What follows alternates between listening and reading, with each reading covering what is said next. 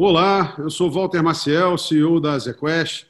Eu estou aqui com meu sócio, co-gestor de renda variável, Eduardo Carlier, para fazermos o podcast de renda variável de março de 2020. Edu, um dos meses mais voláteis uh, e difíceis da nossa, uh, do nosso histórico profissional. Quer contar um pouquinho para a gente como é que essa crise uh, afetou os mercados de renda variável e as ações das empresas em especial? Conto sim, Walter. Uh, primeiro, boa tarde para todo mundo. Walter, vamos fazer essa troca que a gente sempre faz. Eu acho que realmente o mês, o mês passado foi um mês incrível. Né?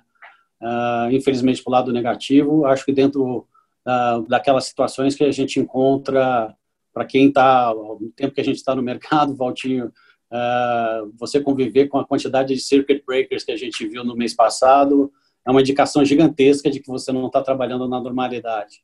Eu acho que, como toda crise dessa dimensão, ah, você tem uma componente de surpresa grande. Apesar de você acompanhar, a gente acompanhar lá na China o que estava acontecendo, o espalhamento do coronavírus e principalmente a medida para conter o vírus, ah, depois que a OMS declarou a pandemia ali por volta do dia 10, ah, fez um, ter uma reação inacreditável no mercado como um todo, e não só no Brasil, mas no resto do mundo também, uh, e com defasagens bem diferentes em cima do impacto econômico. Gosto de falar que essa crise ela veio, uh, dá para conversar, até que a gente teve algumas, algumas fases já, né? Parece o mês foi muito grande, muitas coisas, mas eu acho que a primeira coisa que deu para enxergar, dado que o epicentro estava na, na China, é o efeito que teve em commodities na largada, né?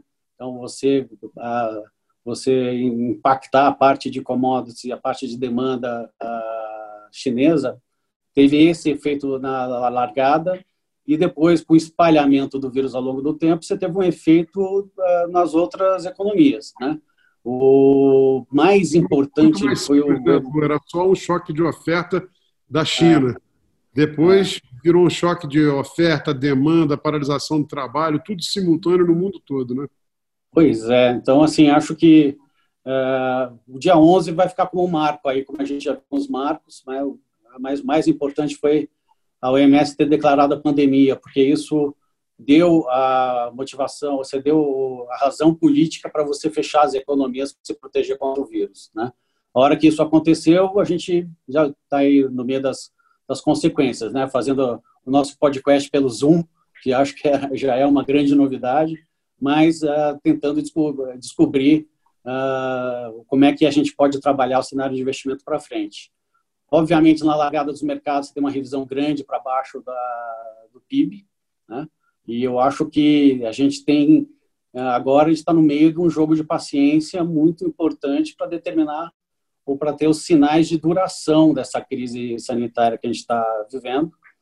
Os melhores sinais ainda é uma conversa sobre o padrão de, do, do que está sendo feito fora do Brasil.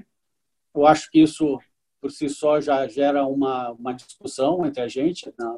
É, é, a gente está tá umas três ou quatro semanas defasados em cima do, da crise sanitária, do que a gente está vivendo nos Estados Unidos, em Nova York, por exemplo. Só que os mercados eles estão reagindo até ah, conforme os preços de conforme os preços lá fora estão reagindo, né? Então, apesar de a gente não estar no epicentro aqui da crise sanitária no Brasil ainda, talvez a gente tenha até condições de passar um pouco melhor nisso, apesar de não ter nenhum dado ainda para a gente ter confiança sobre a visibilidade de, desses dados para frente.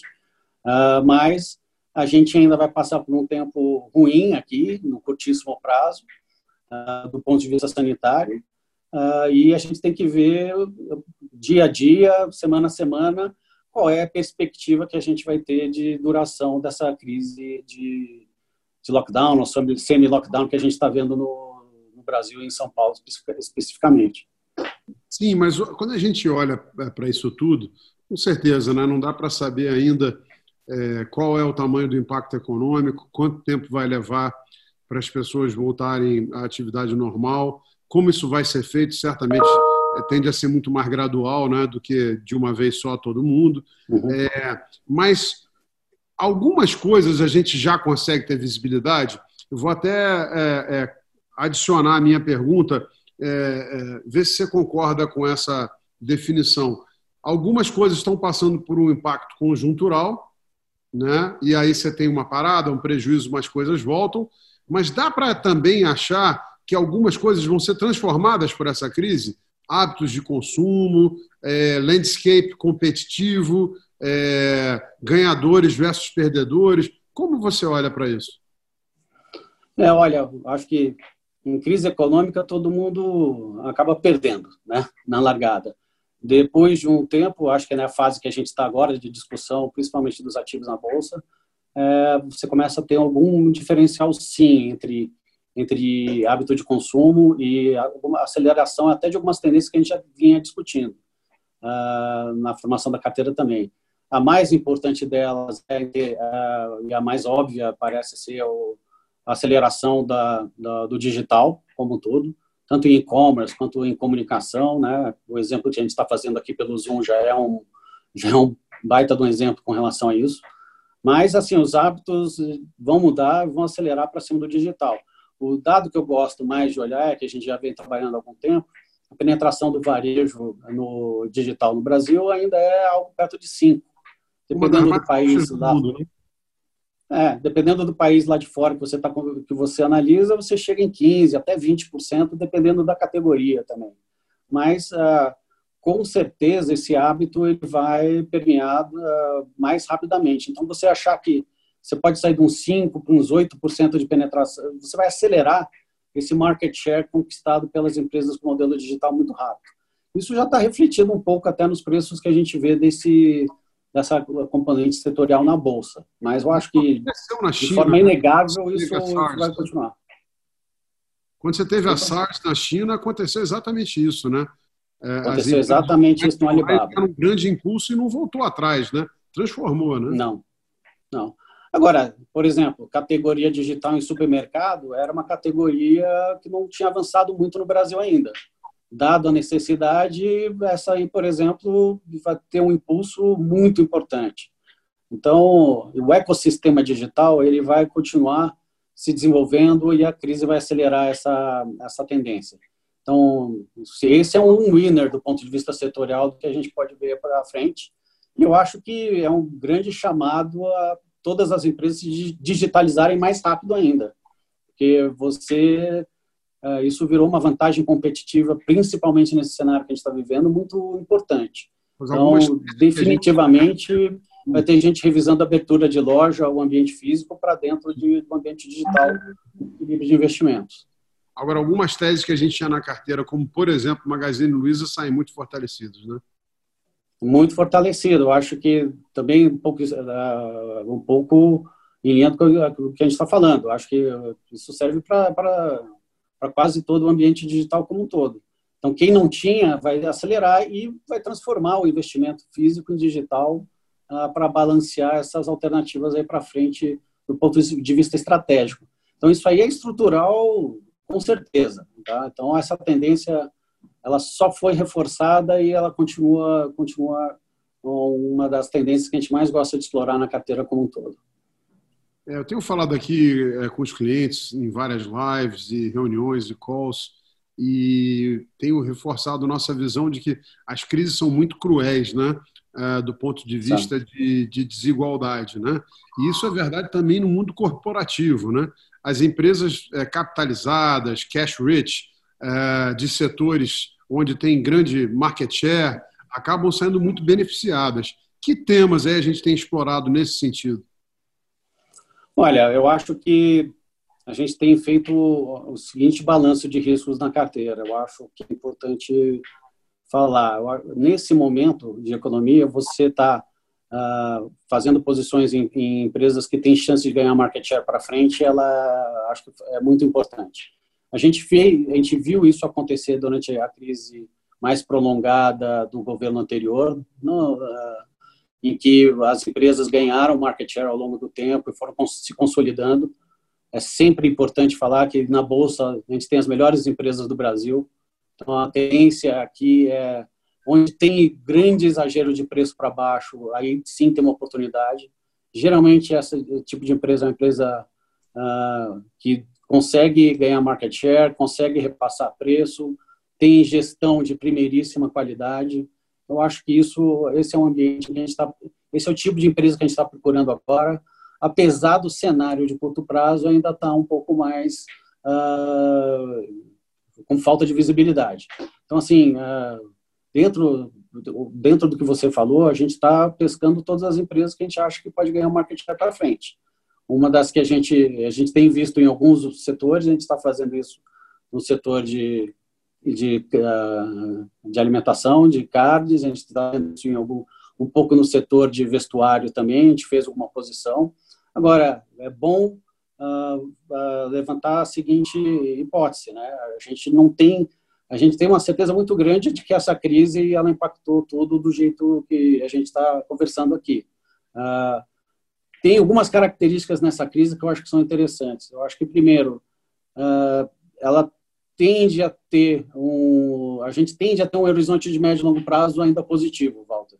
Então, pode ser uma oportunidade muito grande para o primeiro momento de o, o preço ele é muito prejudicado nessas crises muito intensas de curto prazo, mas o, ele é uma oportunidade também para fazer operações para você olhar o prazo mais longo. Essa crise, eu acho que ela, a gente não tem visibilidade do curtíssimo prazo, mas acho que a gente consegue trabalhar com um horizonte em que, uh, se Deus quiser, no ano que vem a gente não vai estar trabalhando com ela mais. Então, é difícil dar esse call, lógico que é um call uh, audacioso falar isso, mas lembrar que a gente, quando está trabalhando em renda variável, a gente trabalha muito com perpetuidade das empresas. Então, você tirar o impacto do primeiro ano, por mais grave que ele seja, eu acho que ainda você ainda consegue enxergar algumas oportunidades trabalhando com, a volta da economia, seja o tempo que for, né? A perpetuidade das empresas é que não podem ser muito mexidas. E para mexer na perpetuidade, você vai ter que mexer uh, no, cenário de, de 2021 de uma forma relevante. O Eduardo está falando aqui, pessoal, que na hora de fazer uh, o valuation de uma empresa, a equipe de análise vai fazer o quê? Vai pegar o fluxo descontado, o fluxo de caixa descontado dessa empresa, todo trazido a valor presente. Então, você olha que a empresa vai faturar esse ano, no ano que vem, nos outros. Você está falando o seguinte: uma interrupção. Isso até usou um caso bem estressado de um ano, né? É, uma interrupção de produção, de atividade de alguns meses, claro que pode ter um impacto fortíssimo para várias empresas, especialmente aquelas do setor de serviços hoje que ficaram completamente paralisadas. Isso. Mas algumas empresas fortes, quando você olha isso no longo prazo, pode ser que o efeito não seja tão grande. E lembrando né, que os nossos fundos de ações aí nos últimos 10 anos tiveram um desempenho espetacular, muito acima dos índices e foi um período super complicado. Né? Dentro desse período, tivemos um recorde de 13 trimestres de contração econômica. O trabalho que vocês fazem é selecionar é, quem é que vai andar bem mesmo nesse cenário. Né? É. Eu acho que, de novo, é importante esse, essa conversa quando a gente, a gente sempre trabalha com o horizonte longo. Né? O horizonte curtíssimo, ainda mais numa crise com essas características, muito difícil de capturar uh, todos os efeitos. Então, acho que tem que ter muita paciência, como eu falei, é um jogo de paciência para você tentar achar as oportunidades. Uh, também não é um jogo de você fazer uma achar que tem que comprar tudo ao mesmo tempo agora, tudo é oportunidade com 50% de queda, 40, 30, né? Eu acho que é um jogo de, de extrema paciência, de ir formando a sua carteira, de ter uh, consciência de que cenário que você está trabalhando, ter a consciência também de que você tem chance de errar bastante no curtíssimo prazo, né? Ah, eu não, a gente não é especialista médico, né, Walter? A gente gosta de fazer análise. Agora, análise quer dizer que você tem que ponderar os cenários que você está olhando para achar oportunidade. Então, ah, muitas vezes né, a crise, obviamente, é uma oportunidade grande, mas é também ah, você tem que trabalhar com a cautela ao longo do tempo e usar o tempo para sair dessa situação com investimentos bem feitos. Então, uh, no curtíssimo prazo, é difícil se arriscar até para que lado vai. Eu, diria que a gente tem como viés sempre ficar um pouco mais cauteloso, enquanto você tem pouca visibilidade. Só que você, ao mesmo tempo, tem o desafio de encontrar oportunidades boas, uh, mesmo que o cenário de curto esteja ruim. Então, eu acho que é esse o momento que a gente está nos portfólios como um todo. Né? muito prudente com relação à falta de visibilidade, mas também não podemos ignorar uma ou outra oportunidade de investimento para frente, mesmo que o cenário de curto prazo não ajude muito você construir a, a tese. A gente tem que alongar o cenário e encaixar as teses de investimento nesse cenário futuro. Isso aí, Edu. Obrigado. ótimo bate-papo. Desejamos a todos Obrigado. aí que estão o nosso podcast aí que passem bem por essa crise, que se protejam e em breve estaremos juntos de novo. Obrigado, Valtinho. Obrigado a todos aí. Saúde para todo mundo. Vai sair disso. Isso vai acabar. E os fundos também vão performar bem. É só confiar que o nosso histórico de longo prazo é de extrema consistência. E estamos aproveitando esse momento também para buscar oportunidade. Um abraço a todos.